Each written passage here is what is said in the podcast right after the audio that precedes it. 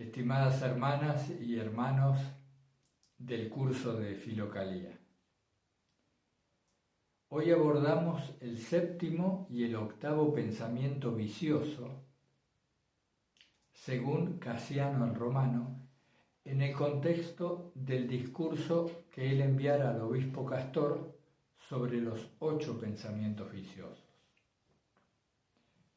Hoy nos toca acercarnos al tema de la vanagloria y al tema de la soberbia.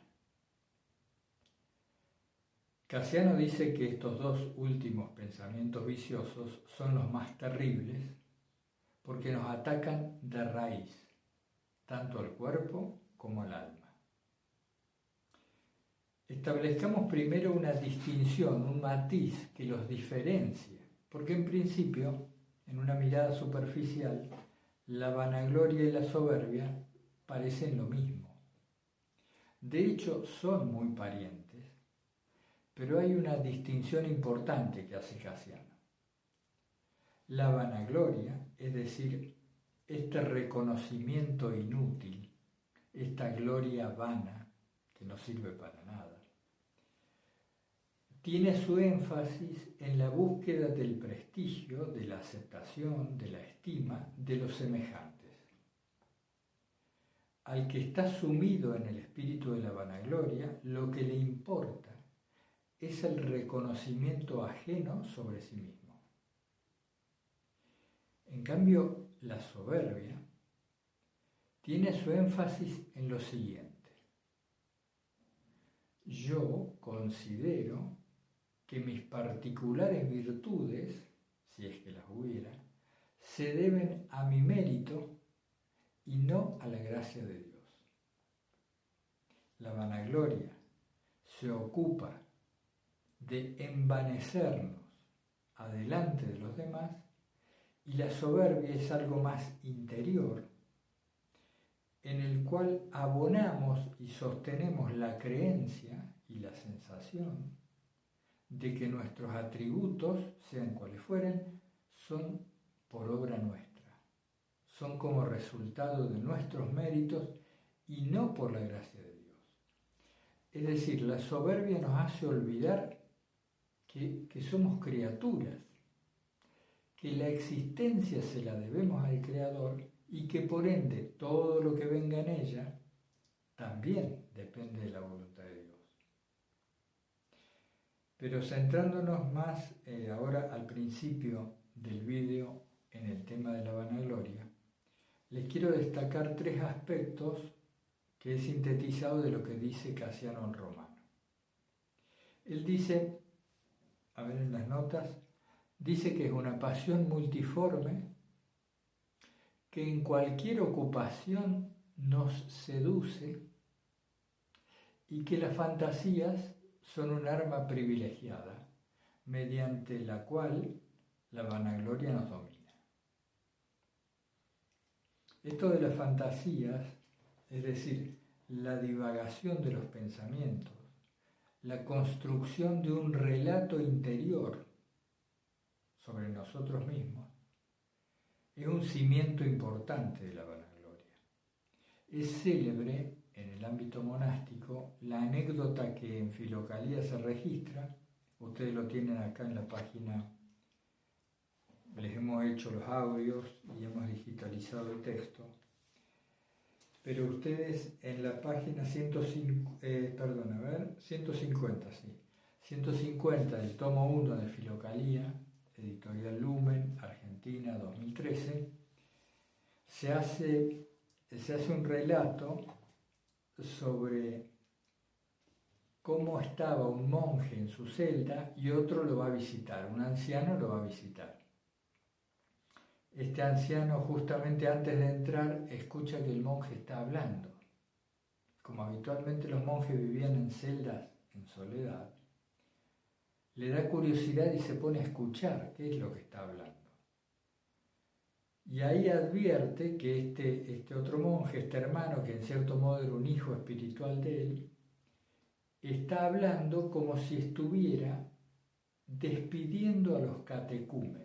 En aquella época se usaba mucho este término, que era como si este monje despidiera a quienes eran sus discípulos, a los cuales él estaba enseñando la doctrina, la doctrina cristiana.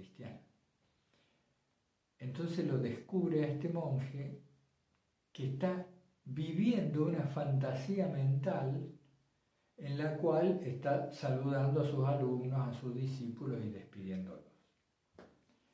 Entonces finalmente entra, este anciano entra a la celda, le pregunta por lo que estaba haciendo y el otro cae en cuenta, se arrodilla, le pide su ayuda, etc. Ustedes lo tienen en el audio vídeo que hizo Lourdes y también lo tienen en el texto de Filocalía digitalizado. Esta, anécdota de los catecúmenos viene a cuento de lo que nos pasa a nosotros mismos.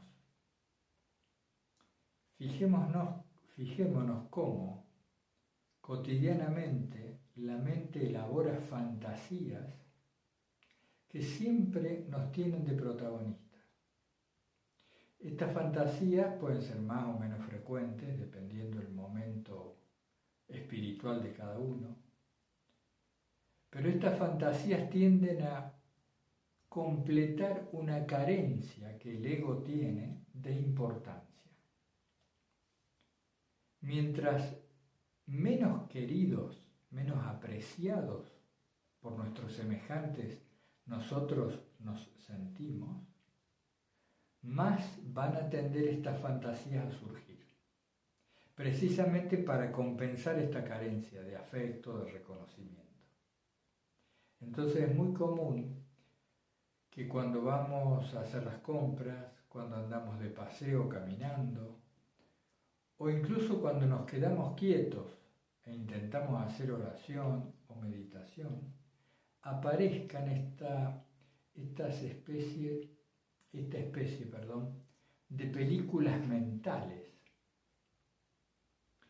que, como digo, nos tienen de protagonistas y tienden a generar, a generar, al menos en la imaginación, lo que la mente desearía vivir realmente.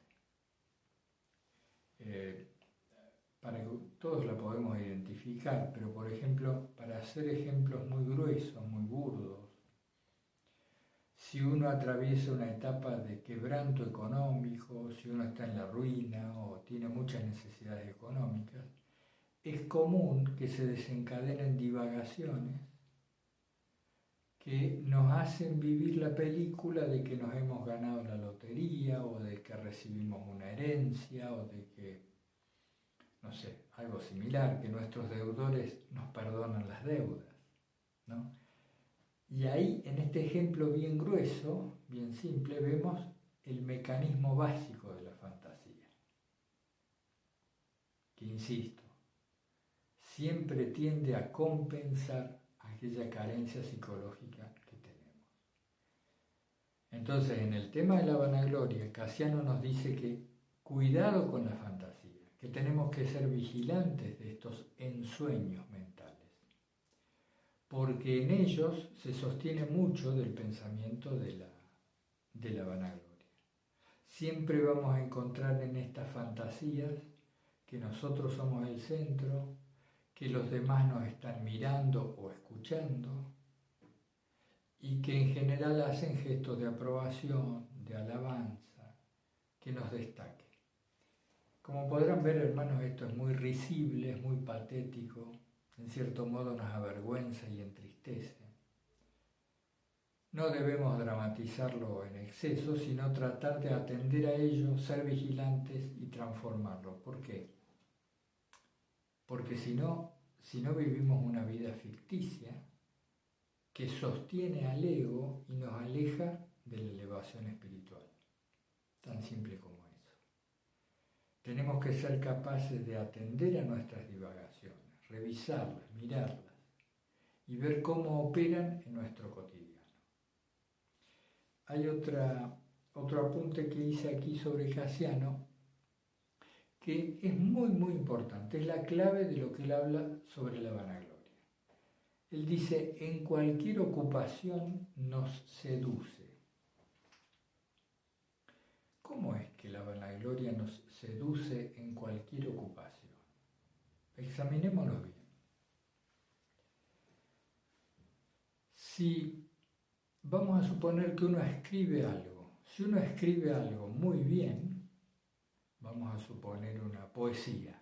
Y esa poesía nosotros vemos que está bien escrita, se la mostramos a nuestros amigos y nos dicen que bien que la has escrito, etc.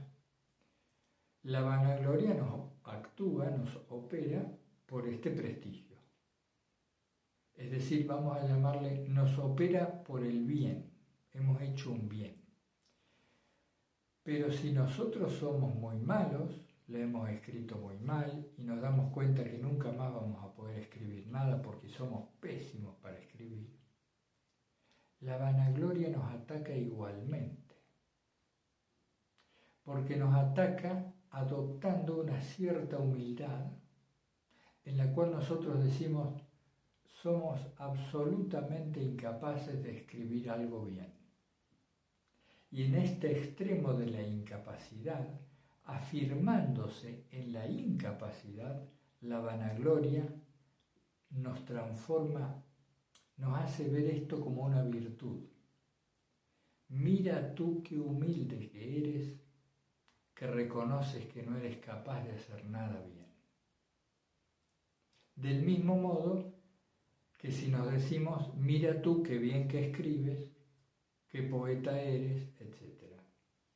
Es decir, que por el bien, por un atributo positivo o por un atributo negativo, la vanagloria se acomoda, se transforma, se disfraza y nos hace sentir precisamente su espíritu. Esa gloria vana, ese envanecimiento, es decir, sumergirnos, adormecernos en la vanidad, que es lo vano, lo que no tiene valor alguno. Este, este, tema es muy, muy importante. el espíritu de la vanagloria tiende a adaptar y a transformar cualquier cosa que nos ocurra en un mérito y en una herramienta, en un uniforme que nos ponemos para mostrar a los demás. Este es un aspecto central de la vanagloria que yo creo que cada uno puede revisar rápidamente sin hacer un ejercicio exhaustivo y descubrir cómo nos ataca todos los días, tanto por los bienes como por los males. ¿Qué más nos dice Casiano? A ver qué nos queda aquí en las notas. Entonces, es una pasión multiforme, en cualquier ocupación nos seduce, recuerden esto, tanto por un lado como por el otro, y que las fantasías son una herramienta muy importante que tiene la vanagloria para ir haciendo cimiento en nosotros.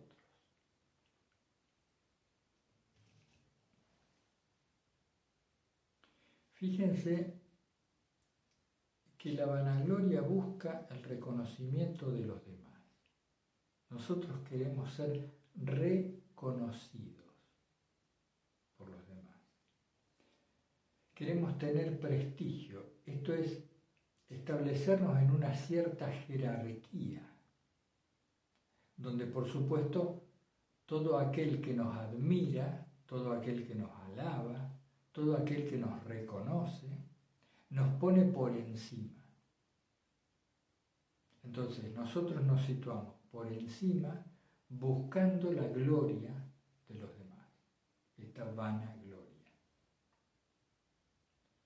Y esta especie de energía, si se permite el término, que nos brinda la atención ajena sobre nosotros mismos, nos hace crecer la imagen que tenemos de nosotros mismos. En términos más técnicos, la representación de sí mismo que tenemos. En otras palabras, no es más que el ego, la personalidad lo que no somos. Esta falsedad, esta egoicidad, que es lo falso en nuestra vida, nos aleja de lo que esencialmente somos, del fondo del alma, o que en el contexto filocálico le llamamos la tierra del corazón, el espacio del corazón.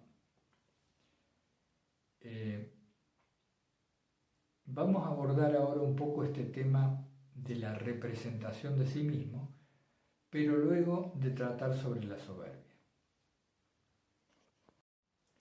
Continuemos entonces ahora en la quinta clase de Filocalía con el tema de la soberbia, muy emparentado con el tema de la vanagloria, pero que tiene su particular énfasis en esta negación que hacemos de que cualquier atributo que podemos tener como persona depende de lo que Dios nos ha dado, de la obra de la gracia.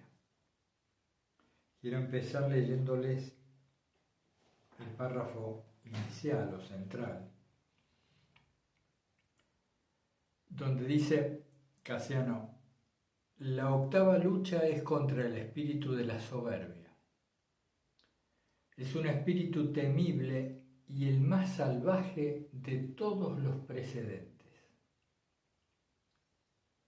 Combate sobre todo a los perfectos y trata de derrocar sobre todo a aquellos que han alcanzado el ápice de la virtud. En realidad en aquel contexto, cuando se decía los perfectos, eh, se está aludiendo a los que han avanzado bastante o mucho en el camino espiritual. No se habla de la perfección en el sentido de que, en el sentido actual del término. Porque no podría atacar a quien es perfecto. Quien es perfecto no tiene carencia, no tiene ninguna falta por la cual ser atacado. Entonces aquí se está aludiendo a alguien que está avanzado en el camino espiritual. Casiano dice luego, trata de derrocar sobre todo a aquellos que han alcanzado el ápice de la virtud. Como un morbo contagioso y pernicioso, no destruye solamente una parte del cuerpo, sino el cuerpo entero. Casiano dice que la soberbia arrastra al cuerpo y al alma, destruyendo hasta los cimientos mismos. Es decir, quien cae en la soberbia está perdido. Aniquila cualquier virtud del alma. Es como si cortáramos la raíz, la raíz del alma, así lo dice. ¿Qué es la soberbia? Es olvidarnos de la gracia, es atribuirnos cualquier don, cualquier virtud Y Casiano, insiste mucho en cómo podemos liberarnos de la soberbia. Este tema él le, es particularmente importante, particularmente querido. Él dice que es la fe, la fe en Dios, uno de los elementos que nos libra de la soberbia. Es fundamental. El temor de Dios que también basándonos en el griego y en el contexto de la época, hoy sería más bien traducido la reverencia ante lo sagrado de Dios. No es tanto el temor como lo solemos entender habitualmente hoy, que es como el miedo.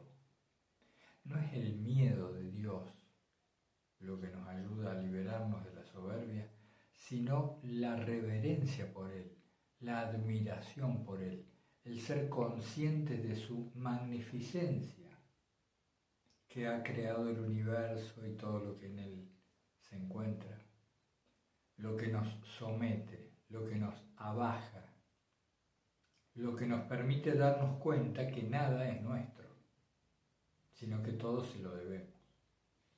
Entonces Casiano insiste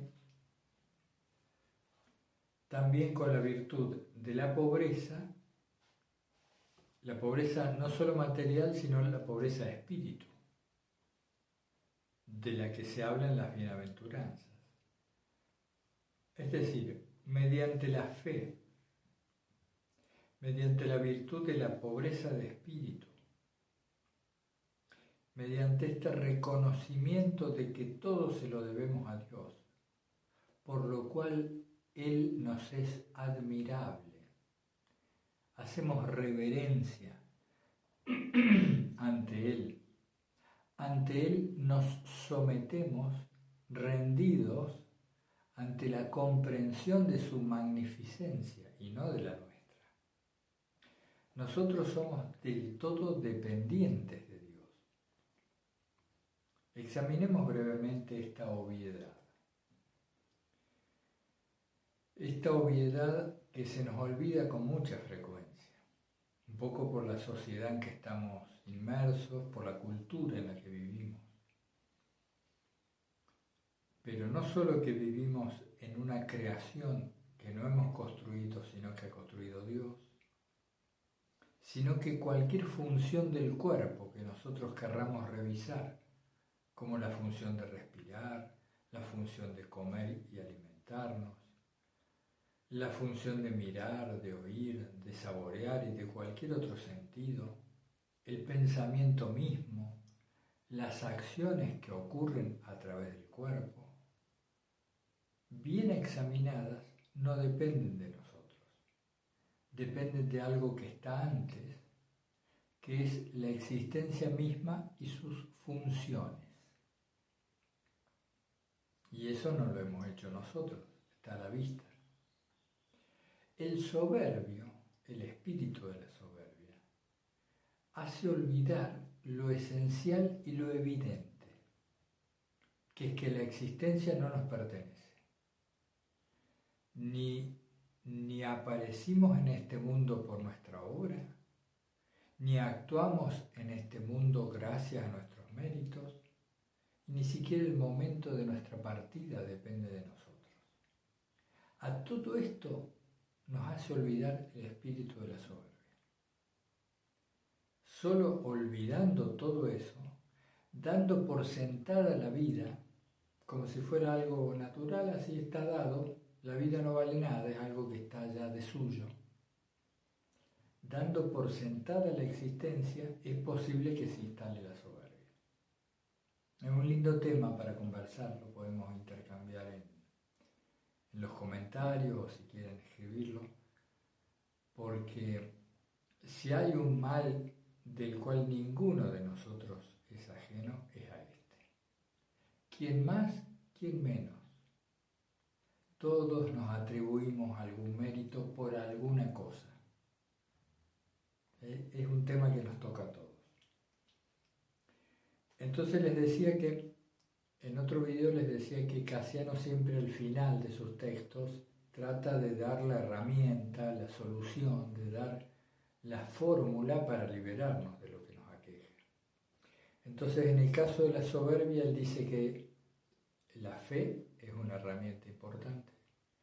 El temor de Dios, que les insisto, se refiere en términos actuales a lo que sería un sentimiento de reverencia, sentimiento de admiración profunda por Dios. Y en todo caso, si es temor, no es enfatizando en el miedo, sino en esa sensación de profundo contraste entre nuestra pequeñez y la grandeza de aquel que ha hecho todo lo existente. Voy a hacer una digresión. Esto no se refiere solo a una adaptabilidad cultural epocal de la palabra temor de Dios.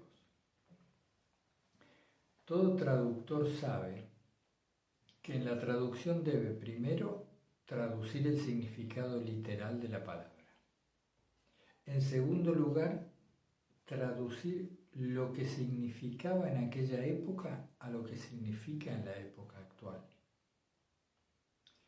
Y después adaptar estos dos significados precedentes a la comprensión de la persona que hoy lee su traducción. Esto lo digo porque he leído artículos sobre el tema de la traducción y traducir un texto, algo que me es completamente ajeno, no, no tengo conocimiento profundo de idiomas, traducir un texto es mucho más que lo que nosotros creemos, mucho más que lo que herramientas como las que actualmente tiene Google o cualquier traductor puede hacer. traducir un término realmente implica conocer aquella época, las copresencias culturales y significantes de aquella época y asociarlas a los significados de hoy. El traductor veraz debe conocer lo que el que escribió quiso decir y para ello debe estar bien imbuido del contexto de la época. Entonces, bueno, cuando se habla del temor de Dios, livianamente se lo suele entender como el miedo de Dios, pero que no se refiere a esto.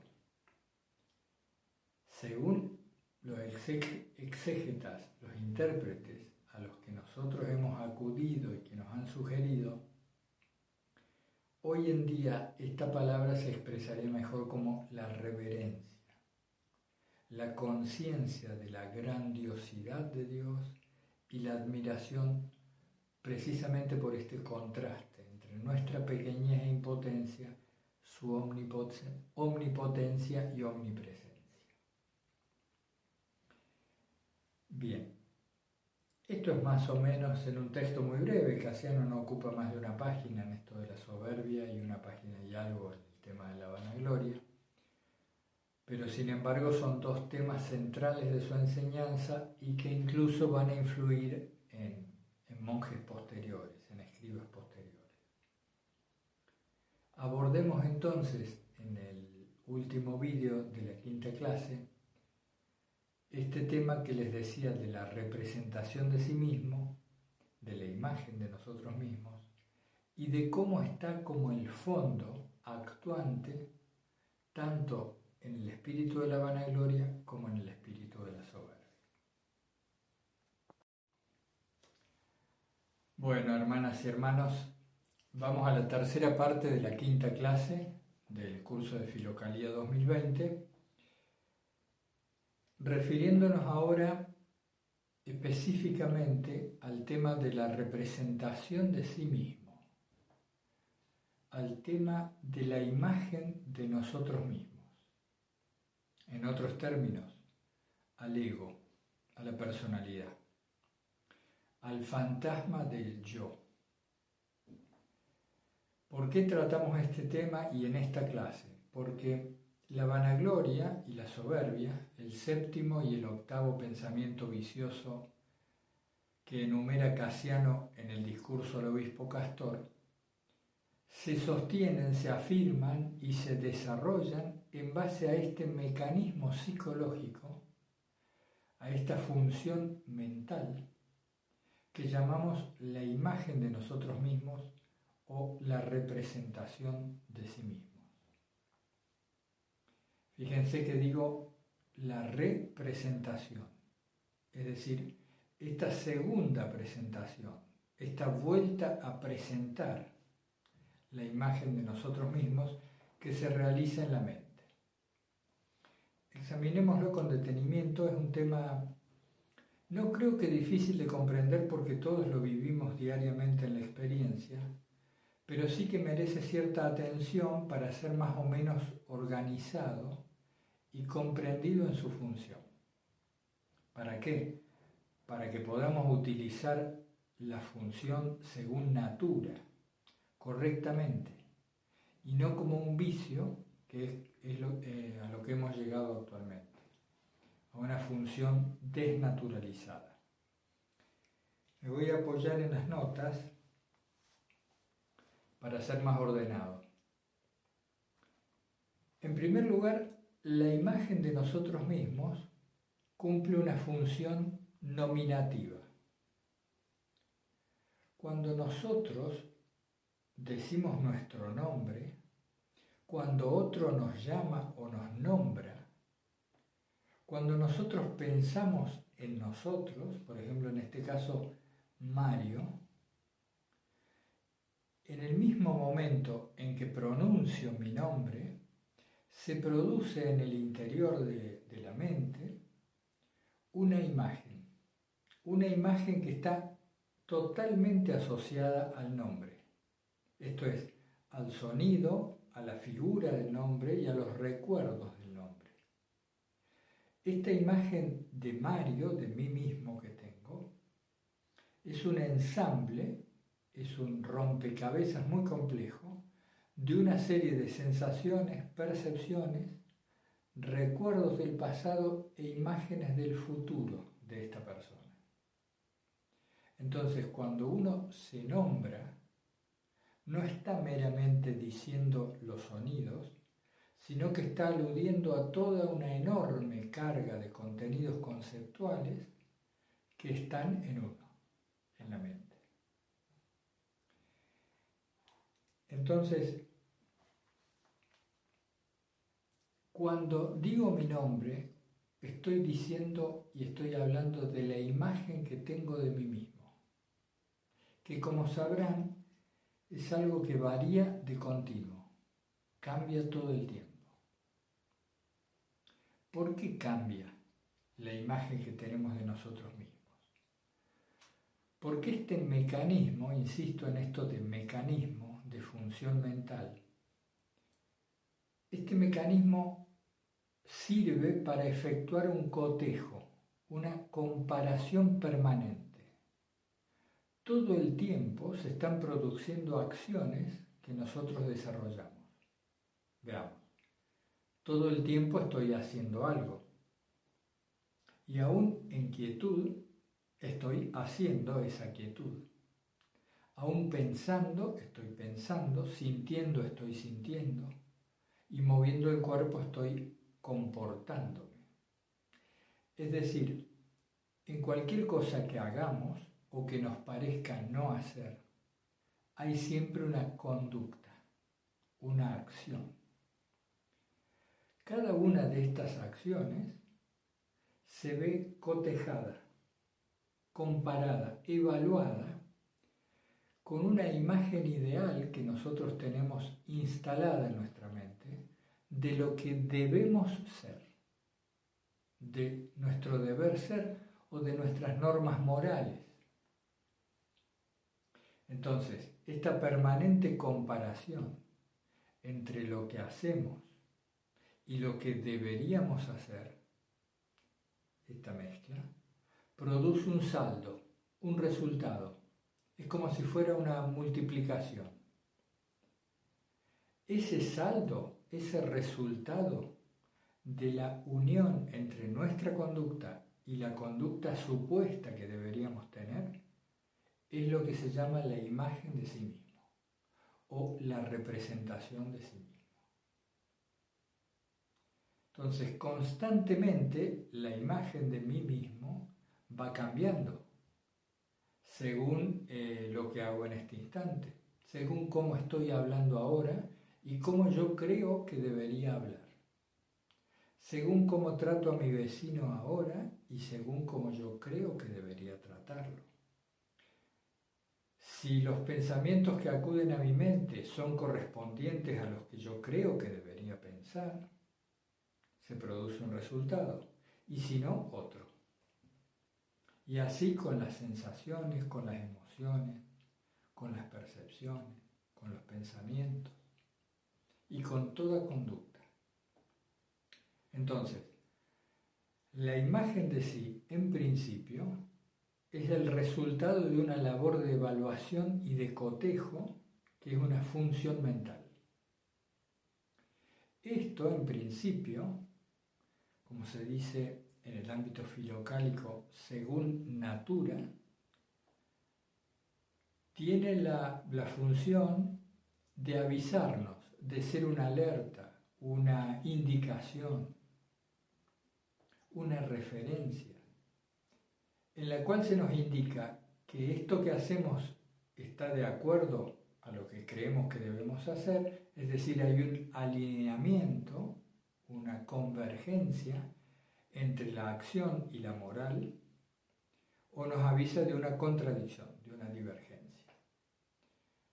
En el retiro del peregrino ruso tuvimos un, breve apartado sobre el tema de la culpa y decíamos precisamente algo muy similar, cómo la culpa cumple la función de avisarnos. Cuidado, nos da una sensación. Esto que hiciste no es conveniente, no está de acuerdo a lo que tú crees que debes hacer. La imagen de sí es lo mismo, pero más complejo, un mecanismo más amplio.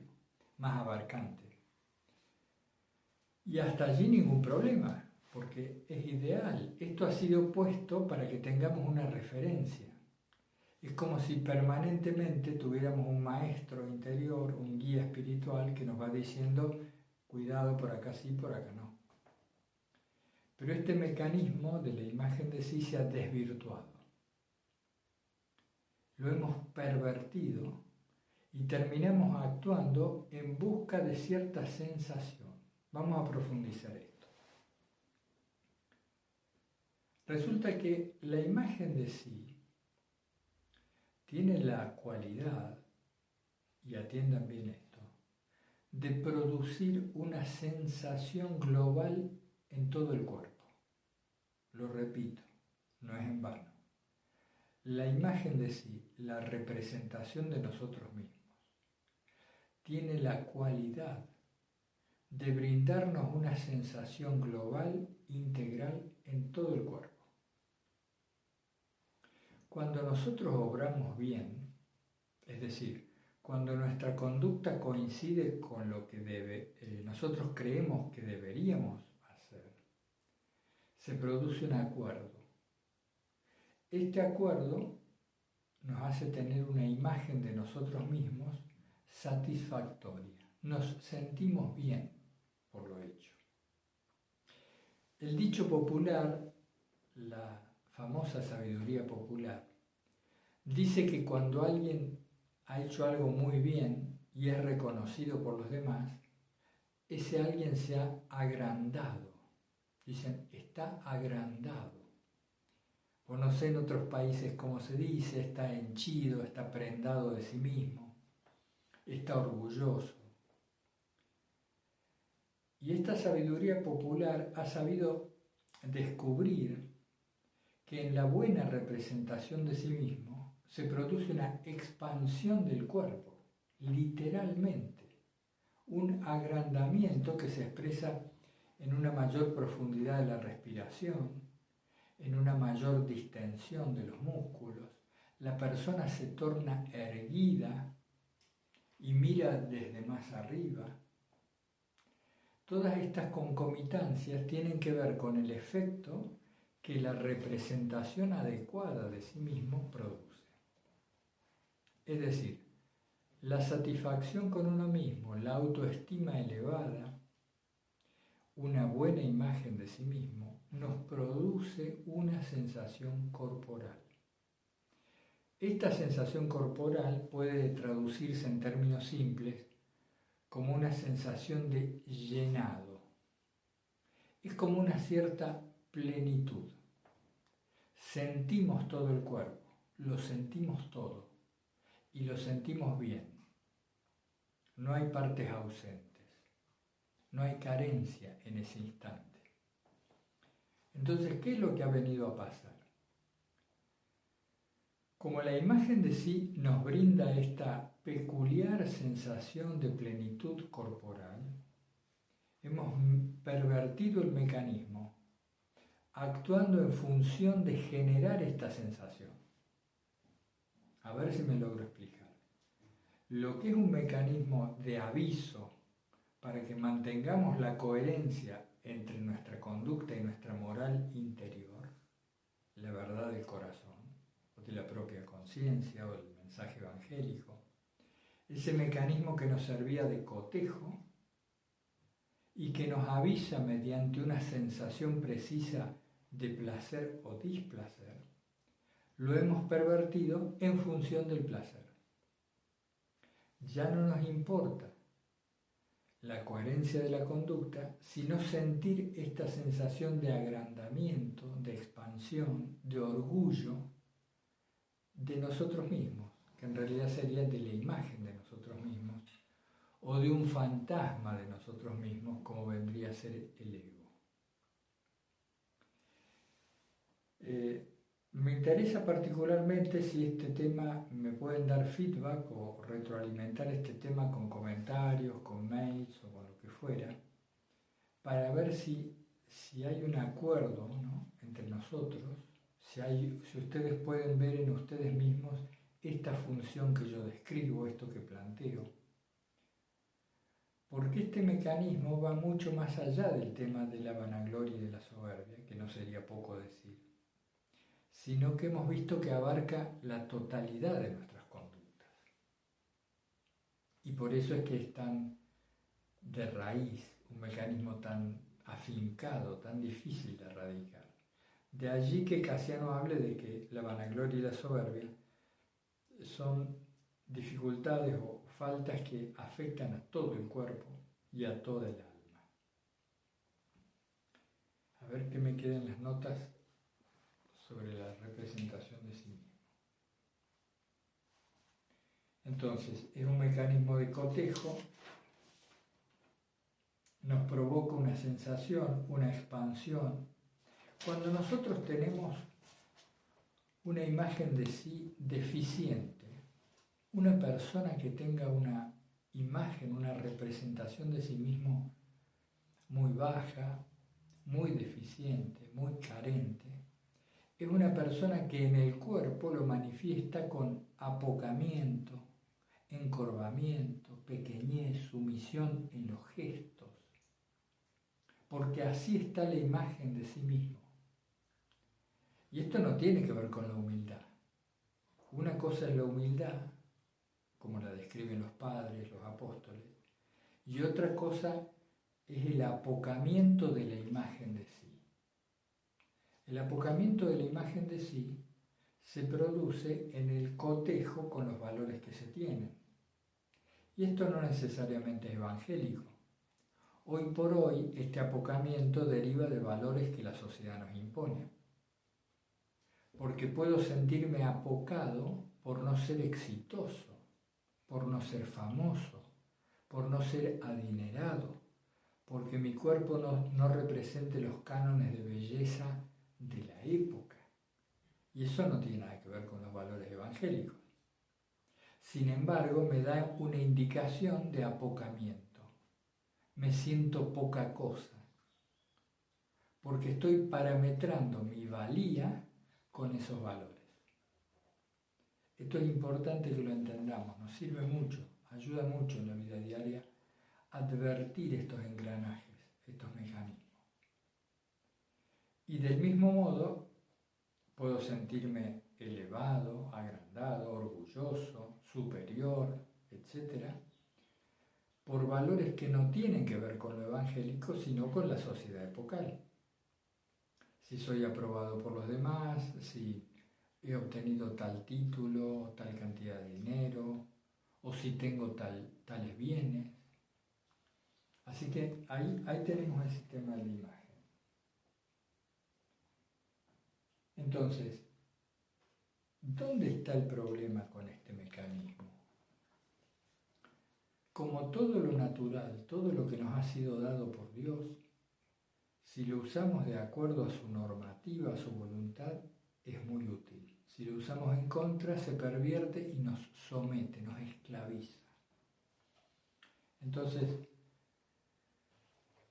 la representación de sí mismo, la imagen de sí mismo, que está detrás de la vanagloria y detrás de la soberbia, es un mecanismo que nos quiere indicar el acuerdo o desacuerdo entre nuestros valores morales y nuestra conducta.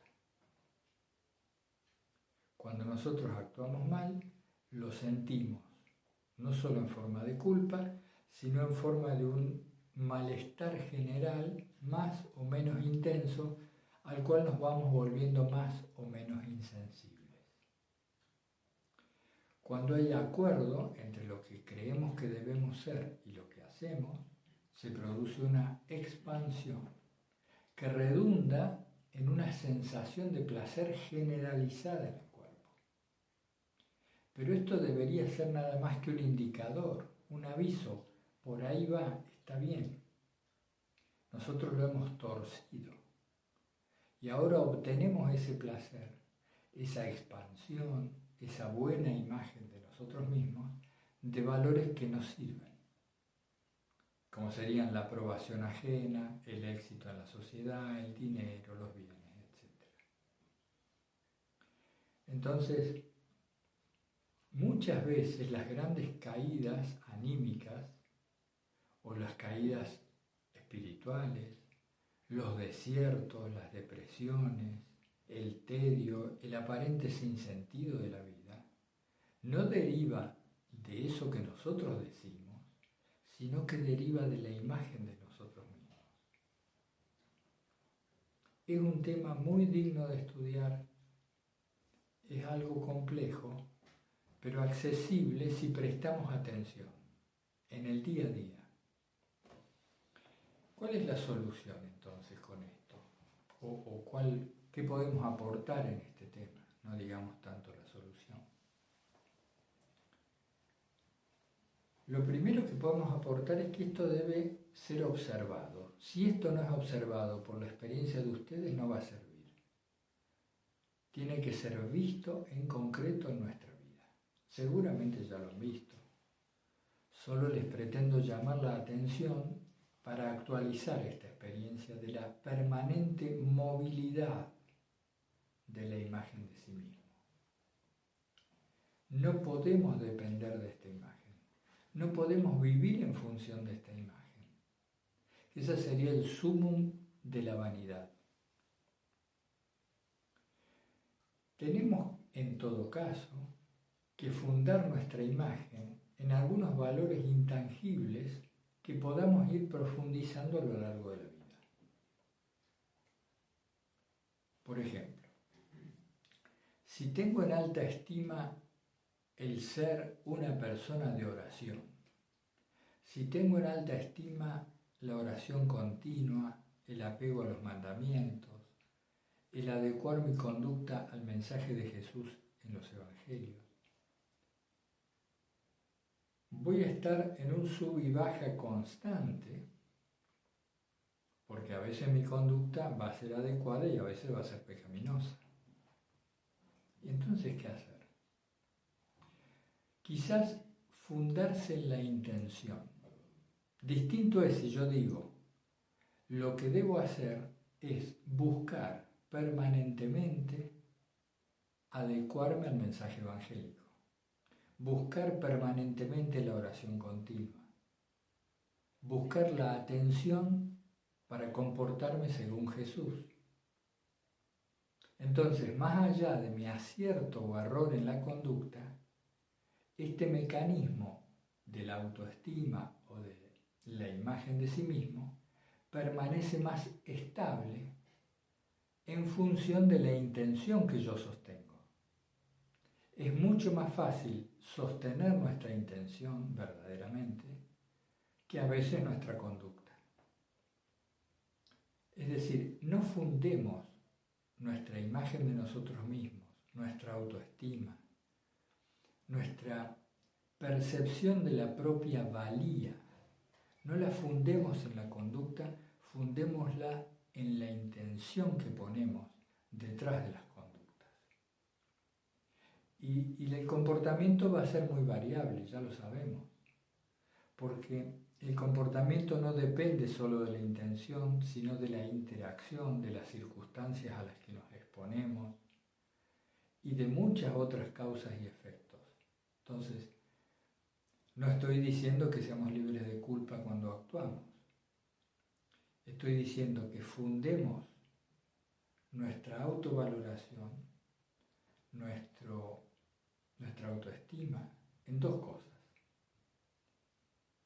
La primera, en ser hijos de Dios. Como soy hijo de Dios, como soy chispa del fuego divino, como soy un ser creado, soy criatura de Dios, eso de por sí me da valor. Entonces, primero que nada, me asiento allí. Eso me sitúa en la dignidad de los hijos de Dios.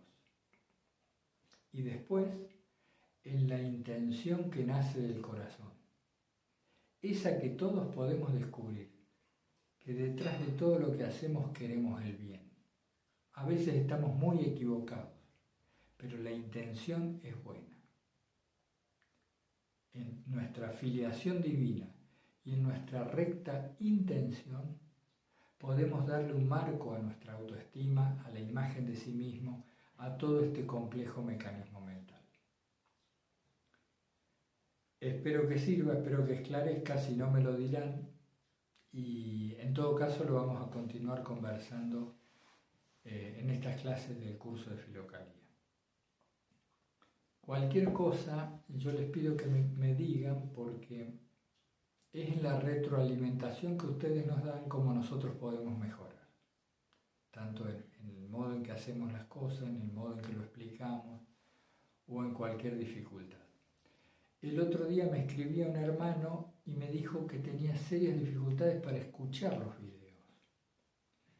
Yo le contestaba que él era el primero que me decía esto, así que les hago la pregunta. Yo supongo que me hubieran dicho, pero por las dudas les digo, avisen si les resulta difícil escucharlo o si quizás es una dificultad técnica que tiene este hermano en su computador y demás.